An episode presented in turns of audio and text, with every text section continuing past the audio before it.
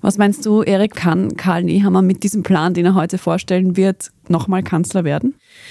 Das Problem von Karl Nehammer ist weniger die Gegenwart, sondern die Vergangenheit. Die ganzen Korruptionsfälle, sprich Inseratenkorruption, Chats, all das Erbe von Sebastian Kurz belastet die ÖVP sehr schwer.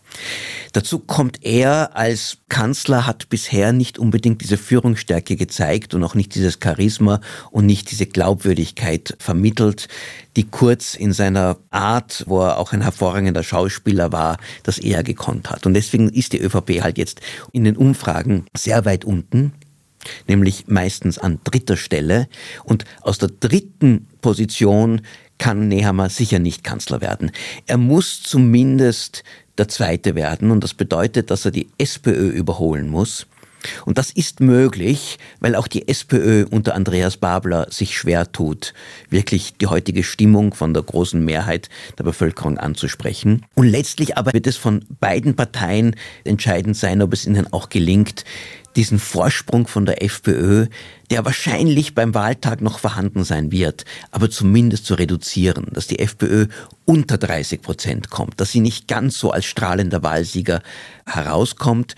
In diesem Fall wird es, sagen wir, leichter sein, eine Koalition gegen die FPÖ zu bilden vielleicht nur von ÖVP und SPÖ, wobei sich das nur wahrscheinlich knapp ausgehen wird, eher eine dritte Partei dazunehmen, die Neos. Und dann ist die entscheidende Frage, ist die SPÖ oder die ÖVP voran?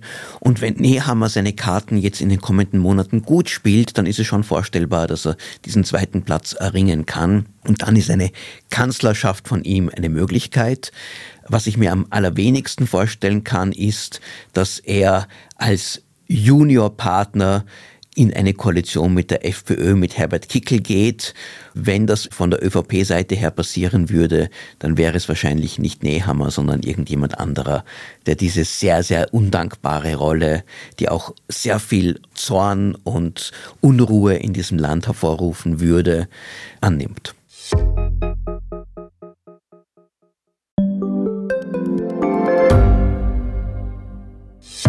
Hat Österreichs Politik ein Korruptionsproblem? Wie wird der Ukraine-Krieg enden? Und warum wird alles immer teurer? Ich bin Tobias Holub. Und ich bin Margit Ehrenhöfer.